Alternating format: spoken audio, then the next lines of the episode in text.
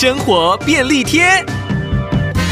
饭后准备洗碗时，却发现水龙头的水变小了，该怎么办？我们可以先检查水龙头，确认是否因为堵塞而导致出水量变小。将水龙头下方的滤水塞用钳子以顺时针方向转开拆下后，用清水洗干净即可。接着观察水塔的水位是否正常，如果是没水或者水位过低，很有可能是抽水马达或浮球装置故障。或是空气跑进水管里，造成负压不均，水压不足，出水量变得忽大忽小。遇到这种状况，只要把家里所有的水龙头都打开，等气体排出后，就能恢复正常。如果以上方法都无法解决，那就很有可能是水管阻塞或破裂。建议请专业的水电师傅来抓漏，以免情况变得更加严重哦。